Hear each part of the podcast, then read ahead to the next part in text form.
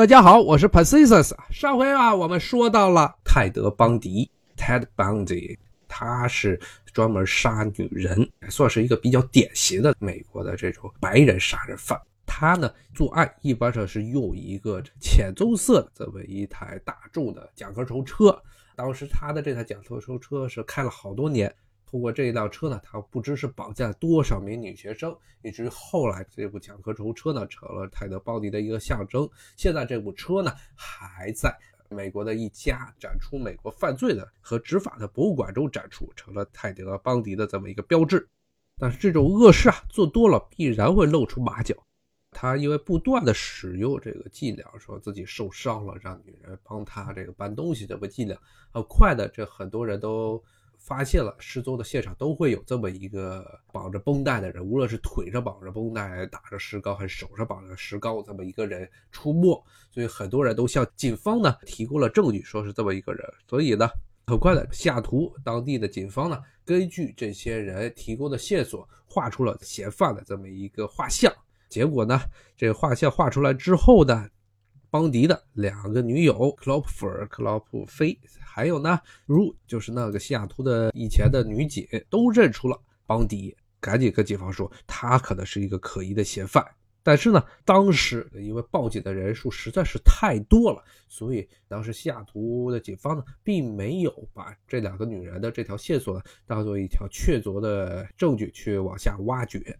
那么到了一九七四年的下半年呢，美国西北部。西雅图和华盛顿州啊，和俄勒冈州的这些杀人事件突然就告一段落。为什么呢？因为当时邦迪不再在普吉特大学这上学了，他接受了当时这犹他州州立大学法学院的入学的邀请，所以他又跑去了这个盐湖城，跑到盐湖城呢去上学了，去上这个法学了。那么盐湖城呢，犹他州立大学法学院，它的这个水平是要比普吉特湾大学法学院好。所以呢，这家伙呢，他虽然去那儿上了学，但是他很快发现自己根本跟不上进度，而且呢，基本上他的同学呢要非富即贵，而且呢，都基本上是智商是比较高的这么一群人，他自己呢就觉得自己在这个班里呢是根本没有任何竞争力的，所以他非常的失望。于是呢，作为这么一种补偿，他又开始疯狂的杀人。那么这个邦迪呢，在犹他州这个地方呢，也是盐湖城附近的。还有它周边的一些州，比如说爱达荷州啊这些地方，基本上是每个月或者每个半月就得绑架杀掉一个女孩儿。那么到了年末，邦迪这么一个杀人犯呢，他觉得在一个地方作案太多，可能容易被警方发现，所以呢，他又把自己的作案的范围呢往东扩展，他跑到了州旁边的科罗拉多州去那儿杀人，也基本上是每个月他都要杀一个女人。可能是为了他自己的这个作案方便，他甚至的改变了自己的宗教信仰。那么他呢？他出生的地方 Vermont，他们家族呢最早都是殉道族，呃，Methodolism，Dolism 的他们这么一个基督教新教的派别的信徒。但是呢，我们知道，在美国的这州部啊，犹他呀、科罗拉多州这边有很多的这些摩门教徒啊。那么他为了，可能是为了这个融入当地的这个氛围，也更好的让他从事这个杀人的行为呢，所以他加入了摩门教。加入摩门教没多久，他就跑到摩门教最出名的这么一个大学，也是很多中国学生 常去的一个学校，这个杨百哈大学，去那儿绑架，然后杀害了一个女孩。这个案件呢，就是杨百翰大学的这起这个杀人案呢，是邦迪他在执行死刑之前最后一个吐露出来的受害人。之后呢，但是他在科罗拉多这边杀的其他人，遗骸到现在都没有找到。那么这个时候呢，邦迪这家伙后来是杀人杀的太欢了，最后终于的他引起了美国当地警方的注意。那么在一九七五年年中啊八月份的时候。他终于被这个警察给逮着了啊！当然，逮着的原因呢，是不是说他已经有警方有确凿的证据说他杀了人，而是当时呢，巡警啊，公路上的巡警发现了他这个人啊，开着他那部小的甲壳虫汽车，在这个黎明太阳还没升起来的时候呢，在一个住宅区附近看车晃来晃去，觉得行迹特别可疑。然后警察马上就把他这个车扣下来了，扣下来就发现他开车的前面司机的副驾驶座已经被卸下来了，然后呢，在这个他的车里发现了大量的面具，还有一些这个改锥啊、绳索，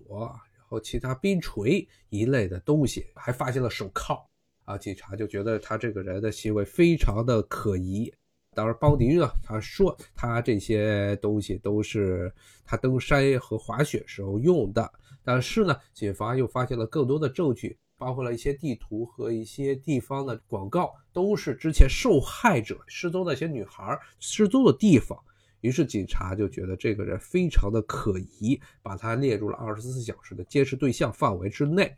然后同时呢，警方终于这个时候开始与克劳普菲他的前女友进行联系。然后这克劳普菲呢，其实上在这个一系列的人口失踪案之后的，无论是跟犹他的警方，还是跟华盛顿州这个西雅图的警方，都保持着密切的联系。但是呢，警方呢都是因为各种原因。证据不足，并没有把他的这些证词，他提供这些线索当做重要线索来进行追溯。但是这个时候，警方终于想到了克劳普菲。然后克劳普菲呢也说到，说他在邦迪家里呢也发现了很多类似的东西，包括甚至是石膏啊，说这些很多是根本不可能邦迪他应该会用到的东西。警方就觉得非常可疑，说觉得他这个人是不是就是之前一系列基本上每一个月都要失踪这些女孩啊的罪魁祸首。所以后来呢，警方就让这很多失踪案的现场目击证人有一一个这个失踪案的现场目击证人，把他呢从一系列的嫌犯中指认出来了。所以警察有了比较确凿的证据。终于把他正式的批捕，但是批捕之后，一个很大的问题就出现了，就是他这个人呢，这邦迪因为非常这个懂得销毁自己的所有的犯罪证据，所以警方一直都没有得到确凿的、非常的巩固的证据来证明他是这些杀人案、人口失踪案的凶手。所以呢，他虽然被科罗拉多州的当地的警方正式批捕，但是呢。警方只能以人口失踪和这个绑架案来起诉他。而当时起诉了之后呢，警方又发现他这个人似乎不是很安分。当他这个受审，然后被关在监狱里的时候呢，他经常的做出很多令人琢磨不定的动作，这让警方认为他可能要越狱啊。结果他就真的越狱了。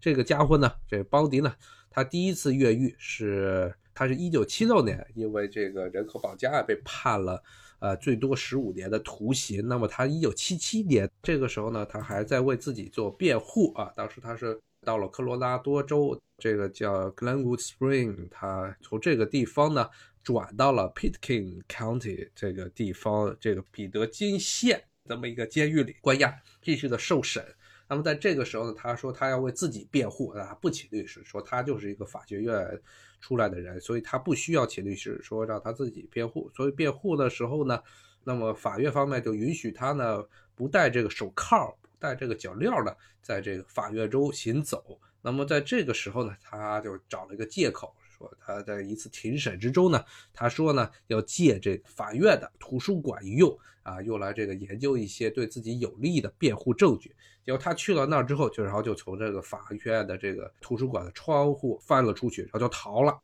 但是邦迪这家伙呢非常不屑幸。啊 p i n t k i n 这个县呢，它所在于是山区里头啊，山区里头两不生大的破地方啊。他在这个山里呢走了三天三夜啊，抢了些粮食，然后偷了些车，然后在里面转了三天都没有找到出路，最后没有办法，他又开着车回到了法院门口，然后自己自首。然后自首之后呢？警方当然不能让他接着在 Pitkin 这个地方受审了，所以把他弄回到了之前关押他的叫 Glenwood 这个泉这么一个地方的这个加菲尔德县监狱。那在加菲尔德县监狱的时候，这家伙又开始呃策划要逃跑。好，今天的话题我就跟大家聊到这里，我是 Pacius，咱们下回再见，拜拜。